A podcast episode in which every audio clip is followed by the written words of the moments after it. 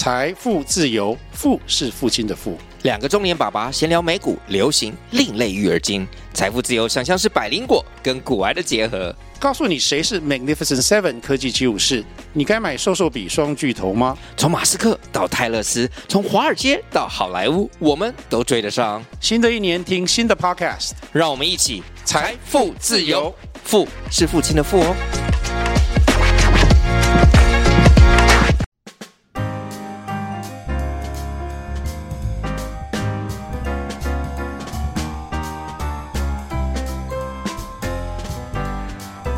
嗨，欢迎大家又来到一集你在干嘛？我是节目的主持人 Han。我们今天邀请到节目的来宾是欧摩，他是理想国剧团的团长，他也是剧团中担任剧场导演。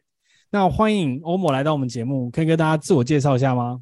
嗨，大家好，我是理想国的剧团的团长，那也是呃最近有出戏叫《骚人》，然后即将在八月二八二九三一演出，那就来上节目跟大家 say 一声 hi，希望大家来看戏。对，那你刚刚讲了一个很大的重点，我们今天就想要跟你聊台北艺穗节即将登场的这个舞台剧《骚人》，你可以跟大家介绍一下吗？好的，那我们先来聊聊“骚人”这个概念是什么好了。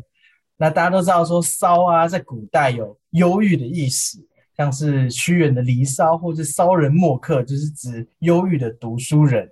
那如果是在现代的话，就会变成说，哦，我们说这个人很闷骚，代表说他可能表面上白白净净的，可能内心就是是一只小花豹，想要把 想要把喜欢的人给哇吃掉，这样子就说啊，这个很闷骚。对，所以我们剧团就把“骚”这个名词解释成，它是一种表面不作为，但内心波涛汹涌、内心作为的一种状态，我们就叫做“骚”。这出戏想问的是。为什么我们会成为表面不作为但内心波涛汹涌的人呢？嗯、像是我们最近很红的有什么躺平族啊，或是我不想努力啦，或是厌世代，就是我们每天回家之后都在耍废啊。然后我明明就知道说我应该去运动，我不应该吃那么多东西，我应该节食，我应该减肥，但是我们却没有动力去做任何事情。就是曾几何时，这个世代竟然变成以耍废为主的世代了。我们觉得在讨论这件事情。嗯，很有趣诶，我也自己很常遇到这个问题。像我下班回来，每次就是会想要看 Netflix 看到爽，然后明明就知道我应该去运动，可是我 full 卡就会点开，然后点一大堆炸物，反而原本是要去运动，然后可能要读点书，就看了一大堆 Netflix，然后又吃了一大堆炸物。对，而且我每次想说，我回到家之后，我要来写剧本，来打其他剧剧本这样，那我就会开那个脸书，不是有那个短影片吗？哇，这样子。我就看那个姥姥，你煮这个能吃吗？然后我就想说，姥姥真的太好看了，我就我就狂看，就就过了五小时。那你在做这部戏的时候，是不是对于像这种耍废世代做了很多的功课？我们这出戏用了大量的迷因，因为这出戏在讨论就是耍废这件事情嘛。然后我们在剧本编写上面很有趣的是，因为。女主角啊，她没有做任何事情，就是大家看完戏会发现说，哎，女主角没有做任何事情。可是我们就聊了很多这种迷因，很多这种梗图，或者是那种什么躺好躺满，在哪里跌倒就在哪里躺好这种话，慢慢的去带给观众这样的情绪，所以做了蛮多功课。那你自己就是对于这个世代为什么会产生，你有什么样的理解，跟大家讨论一下吗？在上一代，就是像我爸妈或者是我阿公阿伯那种年代，好像没有听过这件事情。我觉得最基本的原因是因为我们这个世代从小就会被所谓的性别、性向、家庭，然后社会价值观，甚至经济条件给约束住，我们就会开始觉得说，我们去做了也不能得到什么回馈，就是这个社会的无意义感越来越重。就是如果以马克思所说的话，这就是所谓异化的现象，就是我们开始与社会外界的连接越来越少。我们会越来越感觉到，我们做的事情无法改变这个社会，无法造成影响的话，我们就会产生这种对于现实生活中的荒谬感，我们就会开始什么都不想去做，什么都不想努力。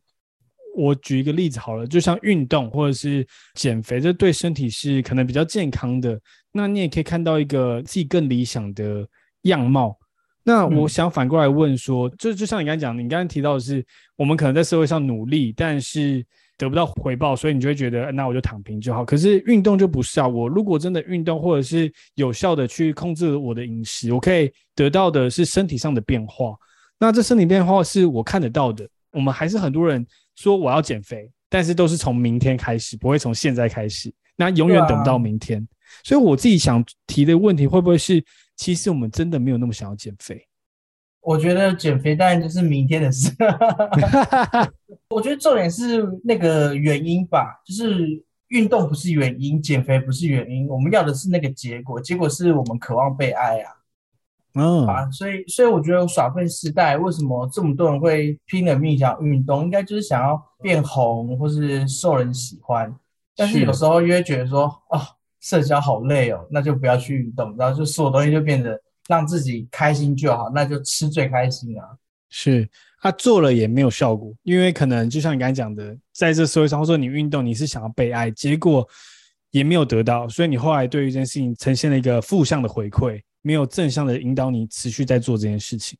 我之前看到一个迷因，还是一个人在哭，就说不想努力，不想运动，不想赚钱，不想社交，然后不想爬山，不想干嘛，不想干嘛，但好想被爱呀、啊！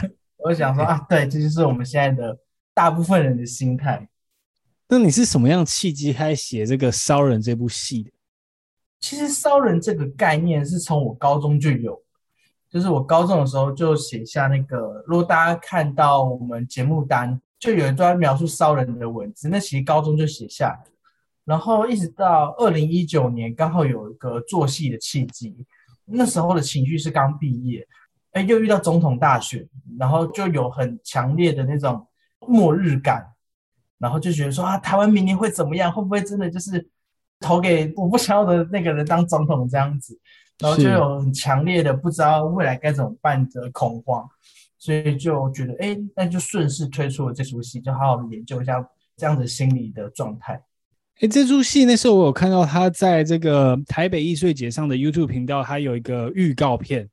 那么预告片我觉得很有趣，因为我传统认知舞台剧都会是在舞台上表演，然后台下可能就是坐在椅子上啊或者凳子上只能看这个舞台剧。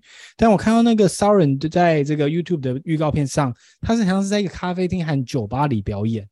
对对对对，我们首演的时候是在淡水一家叫多奇做的酒吧，然后首演的时候那时候还没有疫情，所以我们观众是可以喝着酒。然后酒吧老板为我们特别量身打造一款叫烧人的酒，他以高粱为基底，嗯、然后就是观众就喝了高粱，然后就有点微醺。然后演出的过程中，演员除了演戏之外，还会跟观众有点互动，然后整个观众就会觉得心痒痒的，很有趣的一个有小表演这样子。是是是，那我不知道现在这样子问你会不会觉得有点破梗啊？啊，因为我们刚刚有讨论到很多这个耍废啊、躺平的世代啊，那这一部骚人的戏，你想要带给观众什么样的一个反思呢？我觉得最重要的是这出戏的剧情其实很简单，也不会破梗啊。这出戏就是一个女孩，她有一天突然心情不好，然后天使就降临，然后就跟女孩说：“我可以拯救你。”然后就跟女孩一起打屁聊天，然后还算命、抽烟，然后去环岛的一个小故事。一开始在写的时候，我其实很挣扎，因为我其实并不想跟大家说骚人是一件不好的事情，就是不做事情。我那时候不是鼓励大家说拼命的去做，快动起来吧，小懒猪。我那时候不是想用这种心情去跟观众对话，我那时候反而是想要告诉大家说，不管怎么样，任何人都应该好好的活着。因为像首演结束之后，真的有一个观众就握着我的手，然后说：“谢谢你做这一出戏，让我知道骚人不只有我一个。”嗯，然后我就觉得说：“哎，这就是我想做戏的目的。我想告诉大家说，有这种情绪，或是可能你真的不想做事，就是都没有关系，大家都懂。然后理想国的剧团做这出戏，就是为了陪伴大家这样子。”嗯。所以大家可以在哪里看到就是这场戏的购票资讯，还有就是什么时候会演出？这出戏的话，就是在两厅院售票系统，那现在改叫做 OpenTix 售票系统，然后打骚人或者打理想国的剧团就有，那或者是在脸书或是 IG 打理想国的剧团，我们都有连接。那如果真的不知道 OpenTix 要怎么购票，因为它有会员嘛。那就上 ibon 或是任何便利超商售票系统，然后就手动这样输入打骚人，然后在八月二八、二九、三一打这三天的日期都可以找到我们的购票资讯。好哦，谢谢你跟我分享。刚刚我们大概聊了一下最新的这部戏，就是这像是二零一九年设计跟制作的嘛。那我们是再重新登场，在这个台北艺术节那么有意义的一个活动，可以让重现这一出戏。所以如果大家有兴趣，可以去看一下。那接着我想要再跟欧摩聊一下关于你自己，可以跟大家介绍一下你自己的经历吗？我的经历哦，我想想看哦，我是台艺大毕业的，台大戏剧系毕业的，然后。目前理想国剧团已经创团五年了，然后也有五六出的舞台剧作品，然后有接过全台最大的僵尸密室逃脱的导演这样子，然后也有跟摔跤手合作过，然后导过摔跤舞台剧，全台第一出摔跤舞台剧，好酷哦！刚才这个僵尸密室逃脱，这是你是负责什么？就是负责活动这样子，哇。就是负责整个演出，哎、欸，很好玩。那时候在那个新庄体育馆，然后就整个体育馆，然后两百多个演员，非常的强，非常的累。哎、欸，感觉很难叫每个人做到你要做的事情吧？那个场 hold 是不是很困难？对对对，非常的需要技巧。嗯，哎、欸，可以跟我们分享一下吗？就是因为我对于这个完全没有概念，它大概长什么样子，跟大家聊一下。哦，那时候僵尸蛮好玩的，接到这个案子啦，然后我们就需要在希望体育场有这样的活动，然后我们就分了好几组，因为它有 NPC 组，有僵尸组，然后僵尸的话，我们就会分开训练，就是僵尸们就会有好几个梯次，然后就要告诉僵尸们他们应该怎么去行动啊，然后如果如果如果玩家对对僵尸口出恶言或是丢僵尸的话，僵尸应该如何自保啊？对，因为有玩过密室逃脱就知道，就是。玩家会会吓到，然后就会就揍，开始揍揍那些僵尸。哦，而且你刚才说几个僵尸？呃，好像一百多个僵尸，然后一百多个演员。你会不会认错？就是这个僵尸其实原本是 NPC，就不要去把它认成就是可能是不同类别的。我 我们有分很多组，然后我们也有那个，就除了我以外，还有一些那个小组长，然后每个人都有管理人员这样，然后就把整个活动给。哇，嗯。哎，那你刚刚有提到说你是台艺大的戏剧系毕业，对，那你是就是从高中时期就其实对于舞台剧是很着迷的了吗？还蛮喜欢，因为我高中就有参加戏剧社了，就是戏剧社社长。你有印象是什么契机让你对于舞台剧着迷？因为像我第一次看舞台剧，其实是我大学毕业，已经算是蛮后期的，尤其舞台剧在台湾。哦在我这粗浅的浅见，我觉得很像是，是很小众，对对，比较小众。所以你在高中的时候就接触舞台剧，那当时是怎么样？突然就是说，哎，我决定要读这个戏，然后我自身就想当导演。我觉得我一开始不是想当导演，我一开始是想当编剧，因为我从小就听相声网社长大，然后我就觉得说，哎哎，戏剧演戏好像是一件还不错的事情。然后加入戏剧社之后，学长姐就说，哎，走，我们去看戏，就是哎，这周末有出戏，要不要看？然后就看着看着就觉得，哎，好像还不错，就到戏剧系。哦，OK，了解了解。可是这个过程，虽然你刚才讲到，就是听起来非常的轻松侠义，它其实应该也没那么简单。因为就像你刚才提到，这可能相对于比较小众，那这社会也不一定这么支持说，哎，你就是做这个。那爸妈或者其他人亲，哎，你要不要去做别的行业啊？这样可能比较稳定啊。你有没有遇到一些这样子的困境？我觉得这比较还好，因为。虽然也蛮有趣的，因为虽然我是理想国剧团团，但事实上我本身还是有其他 正职工作。就我都会大量跟那个想要入戏剧系的年轻学子们说啊，先不用，先不用，因为因为这个圈子的行业真的太小了啦。我觉得能够靠这个行业赚钱的人都是很顶尖的人，然后也不是说我不顶尖，而是是需要时间慢慢累积才能慢慢讲。那我还是在这条路上这样子。那你觉得在这条路上，你觉得你遇到最挫折的一件事情是什么？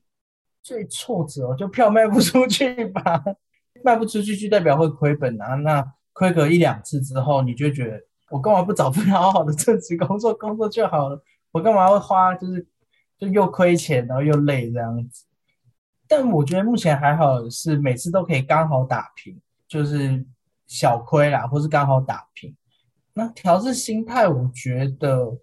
创作者对于世界的感受不是用金钱来衡量的，反而是我觉得是对世界上有很多想要说的话，或是有观察到所谓的我前面讲的所谓生活的荒谬感。像对我来说，从连我妈也会开始说，我回家跟我妈说：“啊，你今天在干嘛？”她就说：“耍废啊，看那个爱奇艺啊。”我那时候我就很惊讶，我想说：“哎，我妈也会开始用耍废这个词，哎，因为以前怎么可能会有人说我自己是耍废？你知道，就堂而皇之的说我在耍废啊？对，会觉得会害羞。你以前不太讲讲这种话，就觉得、呃、就是你会想要掰哦，我今天去菜市场，但反而现在直接说哦，我今天就躺在家里啊，叫 Foodpanda 的外送，我就烂啊这样子。嗯、对，然后那时候我就突然觉得这件事很荒谬，所以我就开始去慢慢的构思这出戏，然后才很想把这件事情说给社会大众听。而且我觉得现在的新闻媒体越来越像综艺节目。然后现在的艺术作品、艺术家的创作越来越像新闻媒体，因为现在的艺术家百分之八十都有做大量的填调。你去看任何原住民戏，或是同性恋的戏，或是任何有政治议题的戏，都是有做很多很多社会学啊、哲学啊、人类学的填调之后，把那些贯彻在作品里面。然后他们反映的其实是某一部分的真实。甚至是真的是在反映真实嘛？像是那个《我们与恶的距离》啊，对，没错，我刚才正想提这部戏，对，或是什么《波利斯大人》啊，甚至那个《火神的眼泪》，对对，大家就发现说，其实艺术越来越像新闻，然后新闻越来越不像新闻，反正像综艺节目都是一些有点假资讯，或是有点夸张的资讯，嗯，可是我觉得艺术家的本质，或是天职，或者是说艺术家在这个社会上的责任，就是把问题点出来。就是让社会大众知道说，你看问题在这，那社会才有可能去进步。现在讲讲不是说哦，我自己哦超屌这样子，而是我觉得这是某一种算是附加价值吧，在做戏的过程中会觉得说，哎，我好像做到了这一点，还蛮开心的，对，给我自己一个赞啊，这样子，嗯，给你一个拍拍手吧，对 对。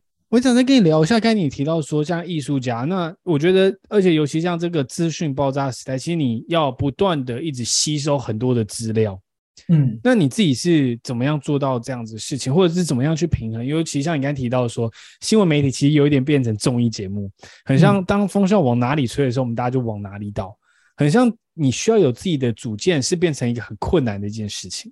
嗯嗯嗯。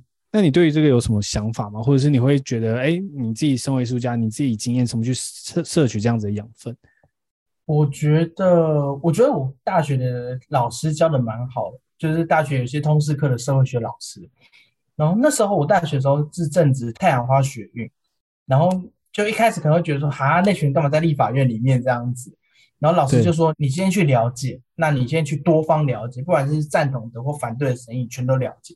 当你了解之后，你就可以有自己的想法，然后，所以我就开始养成每一件事情都是正方也看，反方也看，然后才能慢慢抽丝剥茧出到底真相是什么。那也许我更不了解真相是什么。然后再是戏剧的专业啊，是教我们如何做文本分析，就是所谓的角色分析。例如，这个人为什么要下这个决定，可能是因为他内心想要追求某个人。想要渴望被爱，或者他小时候可能有某些创伤，就导致他现在性格比较卑劣一点。所以我觉得，在我在做不同角度的 research 时候，我自己作为戏剧专业本科专业的，我就开始去脑补说，会不会是因为某些更人性的心理因素导致这种事发生？渐渐的就会产生我自己的观点跟脉络，然后就有我自己想说的话，跟剧本马上就会慢慢的产生出来了。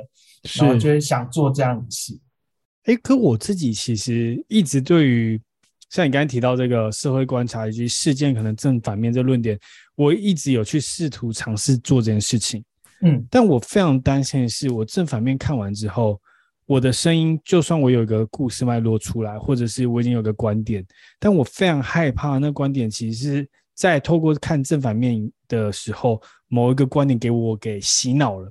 所以那其实我就有时候会有想说，那到底还是不是我的观点，还只是我被他们故事带着走？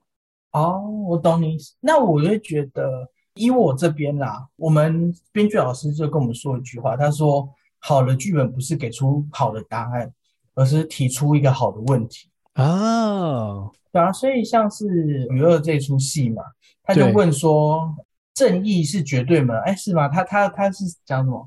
我也忘记了，可是我大概懂你的意思。对对，他就抛出了一个问题，大家思考。那这个问题，不管是正方或反方，都可以去激化这个问题。嗯，所以我才会说，艺术家的工作虽然像新闻，但是他的工作不是告诉大家答案，而是点出问题。像我刚才想要讲的是，像与恶的距离，其实我觉得他点出一个问题，或者是一个观点，我觉得很有趣。他花了很多时间在琢磨于在呃像这样的精神病患，他们看到世界长什么样子。这并不是在我们传统新闻媒体或者是平常的这些资料里会看到他们的世界的长相。嗯，那他们把它搬到舞台剧里，让我们可以看到说，哦，原来是这样子的呈现，所以才会有这样子的一个结果。就是像你刚才提的，就是提出哎这个一个观点，让大家就问说，这样我们平常的做法真的是对的吗？像我之前有写过一篇文章，大家可以上网查一下。我这边快速的讲一下，那个文章分上下两篇。他说我们为什么需要剧场？里面有提到，就是王小弟导演以前说过一句话，他说艺术可以救国。那就以娱乐来讲好了，就是在我们看到新闻媒体只会一昧的批评，呃，杀人犯嘛，然后就巴拉巴拉巴拉就很坏，这样很 bad 这样子。对。但是用艺术的方式去呈现的话，我们反而可以通理一些我们看不到的隐疾，或是隐患，或是一些看不到的那种心理面向，我们才可以真正去改变这个社会，才可以救这个国家。所以，我只想回应一下刚才说的那个，可以看到的不一样的事情。这样是是是。我觉得听众到听到这边一定会觉得，哎，蛮奇怪，为什么开始讨论这些社会议题呢？因为其实这个理想国剧团，他们其实有四大主轴是这个创团的原因，你可以跟我们稍微介绍一下吗？所以让听众了解为什么在讨论这个。对，大家听到我们剧团叫理想国的剧团，应该对哲学稍微了一点了解听众就可以知道，就理想国这是来自柏拉图的一本书，就叫《理想国》。那柏拉图是谁呢？就是传说中的西方三哲人的其中一个。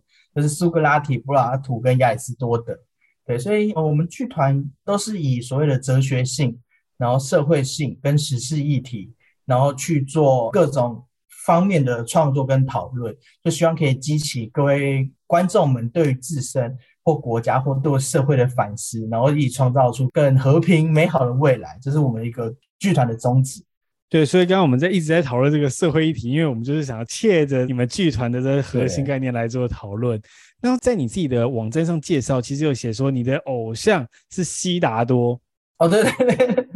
为什么你的偶像是悉达多？这个好像很少人会这样写，大家可能也不知道悉达多是谁哦。你要不要跟大家讲一下？悉达多是佛陀啦，是佛陀本人这样。对，佛陀本人。佛陀其实是梵语的悟道者的意思。就很像是一个称号，叫佛陀，他本名叫悉达多。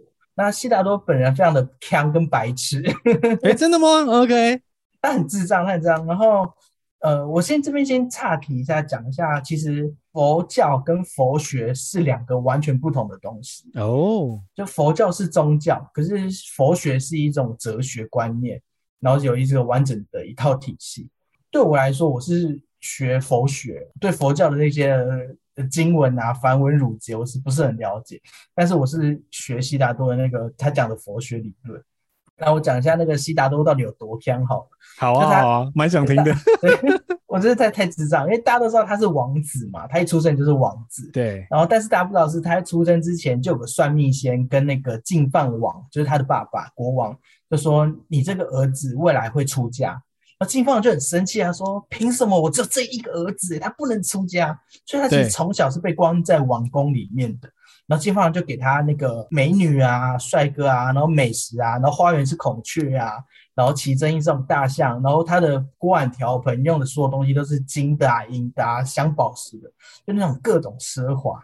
可是，悉达多从小就是被关在这么美好的地方，他反而就是感觉不到人性，就觉得。总少一点什么，然后他他其实也相对来说就是不了解外面的世界。他的侍卫有一天就是脚受伤了，就一跛一跛，他就问侍卫说：“哎，你怎么了？”他说：“哦，报告王子殿下，就是我脚受伤，我脚断了，那就可能打仗断了这样。”他就说：“哈，为什么人的脚这样会变成这个样子？什么是受伤？他就不能理解，因为因为然后从小就很美好，对，然后。”然后侍卫想说：“干，我家王子白痴吗？连受伤都不晓得，是智障吗？”然后就跟他解释，然后下次就很难过，想说：“哈，我也会受伤哦，哈，我不想这样子。”然后他就把自己关在房间。然后第二次是他在那个看台上，然后就在看底下的人民，然后就有个老人走过去，他就问侍卫说：“哎，那个人是受伤吗？为什么他皮肤皱皱？”老人想说：“看白痴。”然后就说：“报告王子，他是老人，他老了，老了大家都会变皱皱。”他说：“哈。”可是你没有皱皱的啊，他说，因为我还年轻啊。然后谢老师就不相信，说什么人家每个人都会变皱皱的，他就很觉得很可怕。对，然后再有一天是他是看到死人经过，然后就重复上面的动作，他说：“哈，那是什么？那是老人嘛？他怎么躺？然后他死了。”然后说什么不可能？怎么会这样子？对。然后其实讲这么多他很白痴的事情，最后只是想说，他其实是比一般人更加的关注这个世界的脉动，或是这个世界所发生的事情。然后他也比一般人更喜欢这个世界，可是他无法理解是为什么他所喜欢的事物有一天会离他而去。所以他就决定说，他要抛弃这些所有的一切，去寻找如何摆脱死亡，然后摆脱痛苦的方法。所以他就出家，然后去所谓的求道这样子。这就是它的一个起源，悉达多起源这样子一个小故事。悉达多，我自己最喜欢的故事是我这边有点不记得那么清楚整个过程。我不知道你有没有听过悉达多，那时候他就是在菩提树下嘛，不是就是在那边打坐吗？那有一个恶魔叫做。Mora，那 Mora 就是恶魔嘛，然后因为他那时候就是在菩提树下打坐，那他都不希望他成佛嘛，所以他就不断的诱惑他，他就变成一大堆美女，一直去诱惑他。在我解译的过程中，就是听到是说你在生活中也会遇到很多的诱因，但是他给你的寓意是说你要认清这是 Mora 在作祟，这就是一个恶魔正在旁边跟你说话。那我们时常生气的时候，我们会完全没有理智嘛，就直接破口大骂，已经很像不是我在操纵这个身体，或者是我在跟你讲话，是不自觉的开始乱骂一通。那这时候，如果你能退一步，先暂停深呼吸，然后发现哦，你心中的那个怒火是 Mora 正在作祟，那他就不会对你造成任何的伤害，你就可以去控制他，去了解他。对，这就是我那时候在看悉达多的时候，我其实是最喜欢这个故事。基本上说的没错，就是这个故事跟本传一模一样这样子。那你自己为什么会写说你的偶像是悉达多？是因为他耍废吗？就是他就是对于这世界的 多腔吗？还是怎么样？其实大家应该不知道，悉达多是史上最叛逆的小孩。就他不是被关在皇宫里面嘛，然后他其实对他爸跟所有的外国使节来宾都很没大没小。哦，这个我就不知道了。嗯，对对对，他是因为外国使节来嘛，就王子殿下你好，然后他就一副吊死不活说随便啦，我要走了，然后就就走回房间这样子。然后他爸就很生气，就说你你怎么可以这样子啊？然后悉达多就回嘴一句，就说不然你要干嘛？罚我禁足吗？我已经在禁足了啦。很呛，很呛，对，很呛。然后他出去之后，他他去到一个地方叫苦行林，就那时候的那个宗教是要做苦行，就例如把手举很高啊，或是拿东西压自己，因为他们觉得，呃，从痛苦中解脱的方式就是直面痛苦，就是让自己更痛苦。那谁可以从苦行林的修行中死亡，就是最厉害的高僧。然后悉达罗就这样子做了七年。然后，直到有一天，他突然发现洞窟里面有个他以前曾经救过的一个女孩子。然后那个女孩子，她全身上下长满了那个脓疮，这样子。然后，因为她毕竟是贵族，所以她懂一点医术，就简单的医学，她就知道说那个脓疮要用嘴巴把它给吸破，把脓给那个血水吸出来才可以好。所以她就每天早上去苦行林，然后晚上然后就去就是帮那个女孩子这样吸，然后吸了好像一年还两年。然后，但是因为僧侣是不能进女色，不能碰女生的。然后他就有一天，就是女子快好的时候，他就被僧侣们发现。然后僧侣们就围着他，就是丢他石头，就骂他说：“你这个进女色的人，你真的太糟糕了，恶心这样。”然后悉达多就超生气，他就说：“你们这群伪善的人，你们每天好手好脚，然后身体又健康，然后拿这些东西来折磨自己。”你们有谁苦行营里面有有谁比这个女生更痛苦？你们敢跳出来说吗？可、嗯、是他是想活下去的，可是被痛苦折磨。你们这些不想活下去的人，全都走开这样子。然后他就一气之下就离开了所有僧侣，就是自己去寻找那个菩提树，慢慢这样子。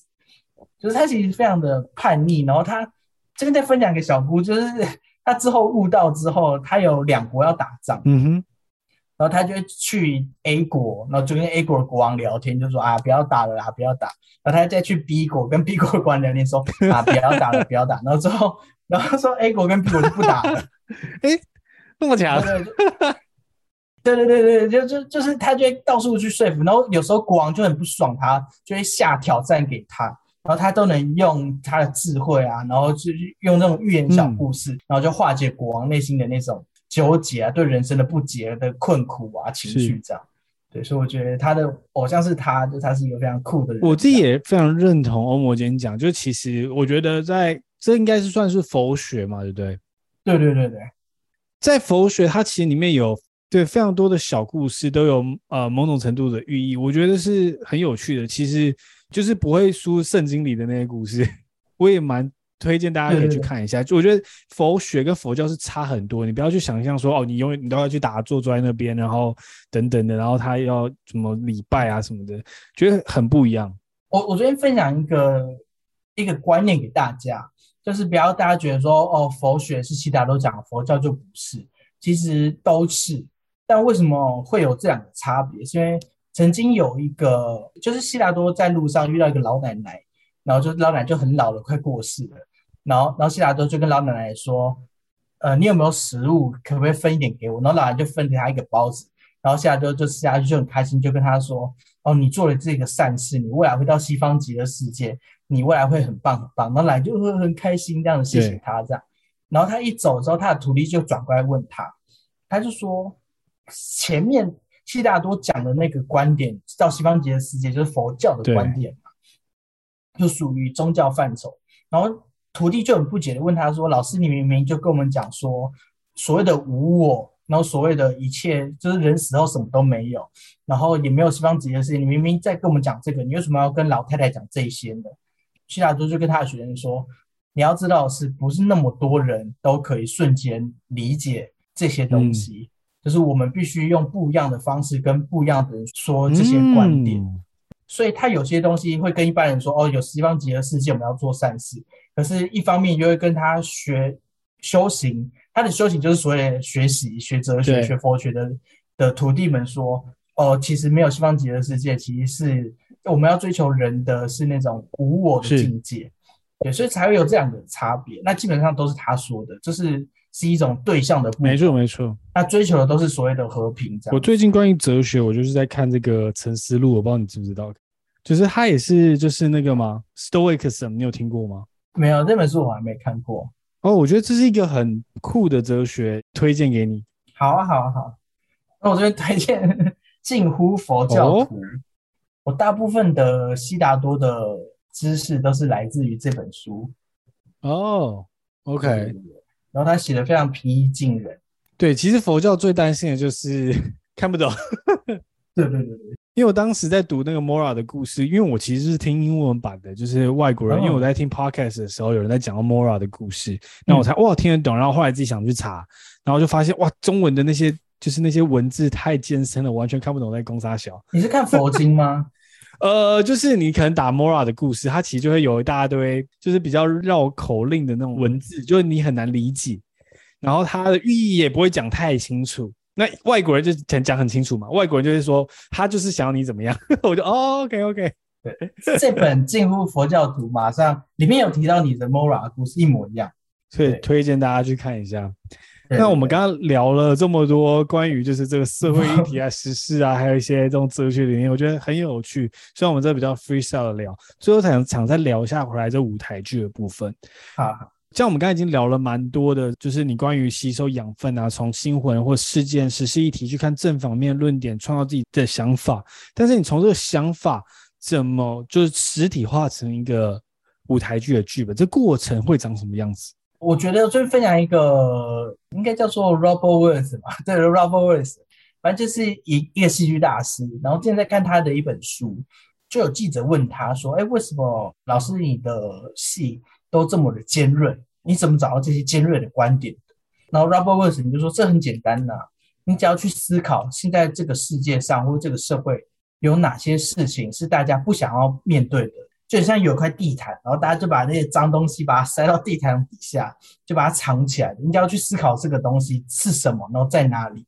”Robert Wilson 说：“我在做的事情就只是把那个地毯掀开来而已，我就是把这些东西全都掀开，让大家看到。”这个观点对我来说非常冲击，因为我以前在写剧本的时候，就会开始想说，哦，角色是谁啊？角色的个性啊，他的口头禅，然后就开始设计角色，然后设计完之后，就发现说，干就就是还是很笼统，就是就就是什么都没有这样子。然后，可是我后来发现说，如果我去直面去找到这些大家不想去看的东西，就像是耍废这件事，好，我们都觉得耍废很丢脸。那这个丢脸就是我想把它翻开的东西，我想看看后面背后是什么。然后或者是我之前做一出戏是跟摔跤手有关，对，那摔跤手感觉呃很强大，然后感觉很危险，我就想翻开说，那大家都说摔跤是一个很危险的动作，很危险的运动，那它危险在哪里？是真的很危险吗？我就去去问这件事情，那我就找一个最危险的摔跤手当主角之类的，嗯。这个很有趣。那你是想好整个，就像以《骚人》这部戏来说，你是想好整个结尾，就是说你想要表达什么，再往前推吗？还是说是边写的时候边想这个结尾？呃，先讲一下舞台剧剧本跟电影跟影视剧本的差别好。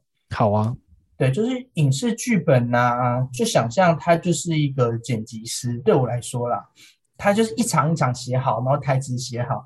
然后，因为你写出来就就一定得拍出来，你不可能写说我在宇宙中怎么样。那不管是后置还是怎么样，那都 那都是你写出来就一定必须被拍出来。就是编剧必须以画面去思考。可是舞台剧不一样，舞台剧剧本很多那种意识流、非写实或大段独白，甚至连场景都没交代。因为与舞台剧是以文字为主，它。搬演到舞台上，都只剩画面跟声音。那声音就是剧编剧作家要写的，就是写那个台词。那不管是谁说，你要旁白说，或是谁说，或是呃 anything 都可以。你甚至可以把那个食谱当做你的舞台剧剧本，也都可以。呃，很多人都说舞台剧很有限制性，对于时间空间的限制性，这个其实很好理解，就是因为舞台上不可能像电影一样快速换景。对。但是我觉得舞台剧编剧反而比电视电影的编剧更多想象力，因为他只要文字写下来了，他就可以去到那个地方。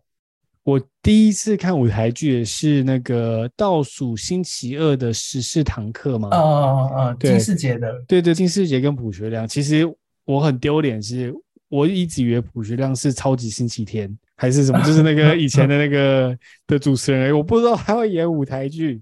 嗯嗯，然后金士杰我以为他是通告艺人，然后我到现场之后，我就看完，哇，我这发生什么事？因为就是会演，对，就这么会演，就是这是我这辈子看的第一出，然后我就觉得哇，也太好看了吧！所以我就后来就推荐别人，我就带着别人再去看一次，所以同一部戏看两次。嗯，那你会感觉到，就是虽然是同样的演员，同样的剧本，其实他们演出来那个情绪跟整个氛围会完全不一样。对，那我觉得很酷。除了这件事情以外，你很难想象，他们虽然换景是很坦白说有点简陋，就是后面可能就是一些桌子进来，然后后面可能换一个小布幕，或者是连布幕说不定通常都不换，就是可能放个桌子，然后后来下一个幕就变一个椅子。可是这时候在我们的脑中，我们的想象力变无限。对对对，那就像我讲想讲一个原因，其实我很喜欢 podcast 的地方就在这里。像我如果今天用 podcast 讲一个故事出来，像你刚才在讲西多西多达，哎，他叫什么名字？突然忘记。西达多，西达西达多，对，靠北，我只记得佛头，我一直忘记他本名。对，没关系。我们刚才讲这个佛头，讲佛头哈，我在讲佛头的故事的时候呢。就是虽然每个人讲的都不太一样，可是，在听你的声音的时候，我脑袋就开始浮现他当时皇宫啊，然后他就是住的房间啊，他跟那个警卫在讲的画面。可是，在你跟我的画面都会不一样，这就是所谓的你有 input 进来，我们脑袋又可以 output 出去。那电影就不一样，电影就是因为完全就是画面都已经有，声音也有，整个就是你只能沉浸在里面，你很难有太多的思考。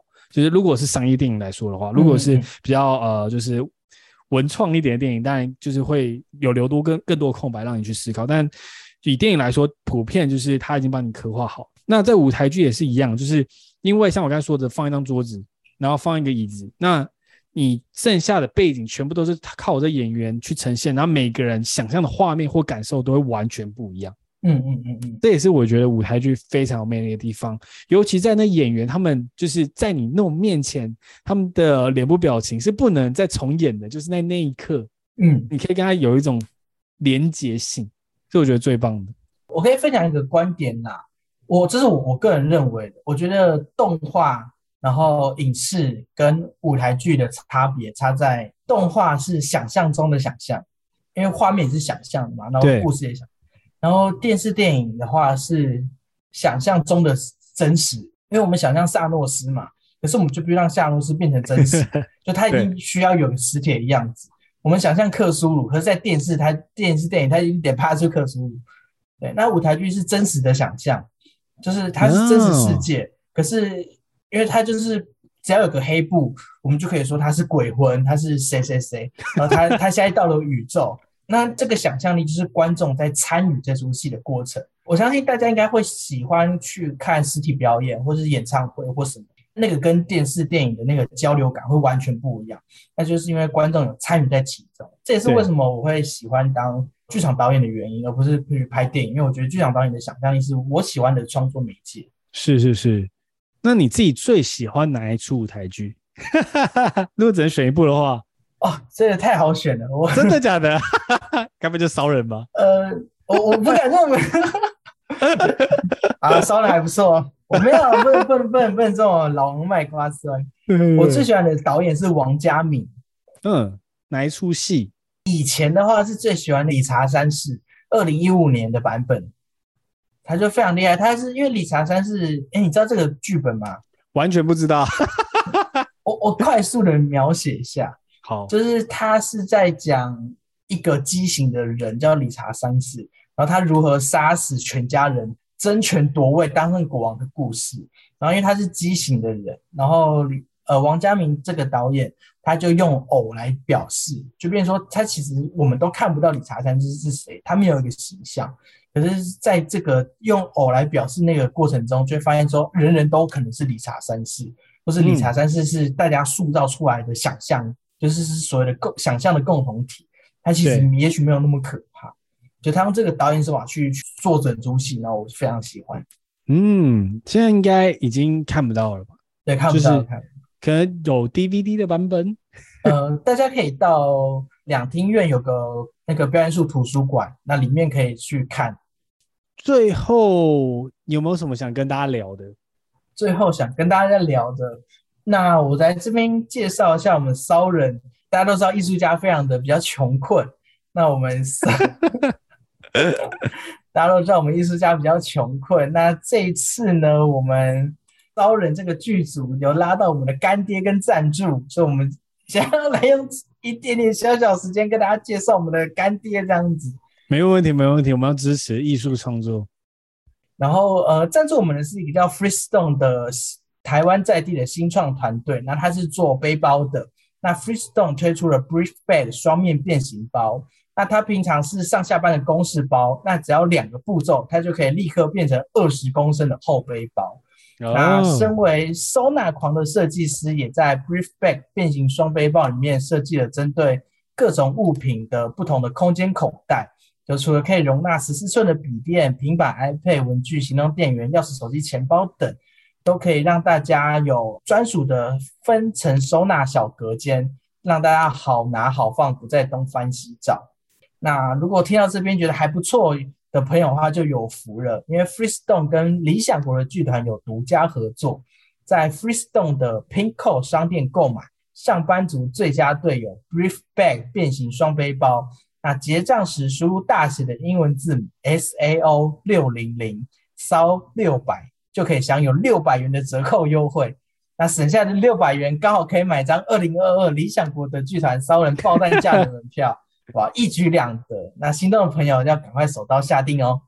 我身为这个 podcast 创作者，也是微微的艺术家，那 那是不是因为我自己包包最近断掉，是不是有机会可以有个公关品呢？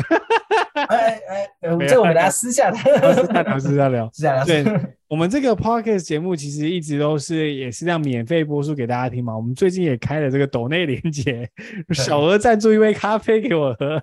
所以如果有兴趣的，抖内，对，抖内这些艺术家，我们都非常的辛苦。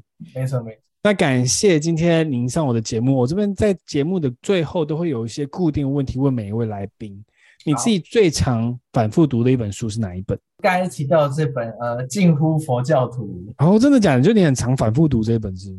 当然，因为只要心情不好，或是有些观念就稍微没有铭记在心，或是有点无法做到的时候，我就回去再看一下那个观念，看一看就觉得哦，我懂了，我懂了，我要努力的呃成为更好的人这样子。那你觉得哪一个嗯，就是观念或想法或者一个 quote，真的最帮助到你？哇，这个这个很难呢，因为因为这本书里面讲了四大观念，我觉得每一个都很重要。那你想要讲一下吗？还是会不会太多？不会啊，我讲个最基本的好了。好，这边题外话一下，我今天讲的有关佛陀的东西，在我的 podcast《欧姆乐色山》有个叫佛系列，里面都有提到。我讲个观念好，就是佛陀说的第一个步骤，就是叫做万事万物皆为和合之物。而那个和合是合在一起的合，跟 and 的那个合，就是都是合在一起的。什么意思呢？他认为说，这世界上所有东西都是由两个或是两个以上的东西组合而成的。就像是桌子可能是由钉子跟木头组合而成，茶是由茶叶跟水。那他也举例，例如神是由恐惧、救世主跟虔诚组合而成的，就会产生的所谓的神。那这个观念为什么重要呢？我们想象一下，假如我现在手上有一个新买的手机，然后我刚买到它，我很开心，我得到它。但是如果它不小心一出门的时候，啪，然后被车压烂了，我觉得很难过，我觉得哭哭嘛，呜呜呜，就很难过。对，是因为我会认为这个东西。跟我是永远会在一起的，却忘了说，其实这里只是两个东西所组合成。只要是组合在一起的，就代表说它注定会分离。所以这个观念讲到最后是告诉我们说，我们不能执着，我们必须所谓的放下执着，没有执着，放下牵挂，了无牵挂，我们才能真正的活在这个世界上。感谢你的分享。我觉得，如果大家对于这本书和里面的观念更有兴趣的话，可以去买来读读看。对，或者是先在成品，或者是各大书局先翻翻看，看有没有兴趣。那也别忘了，大家一定要来看理想国的剧团骚人的演出。那你觉得在这世界上有什么真理是你自己相信，但其他人可能不相信？我讲个存在主义的真理好了。好，对，因为这出戏刚好也在讲存在主义啊。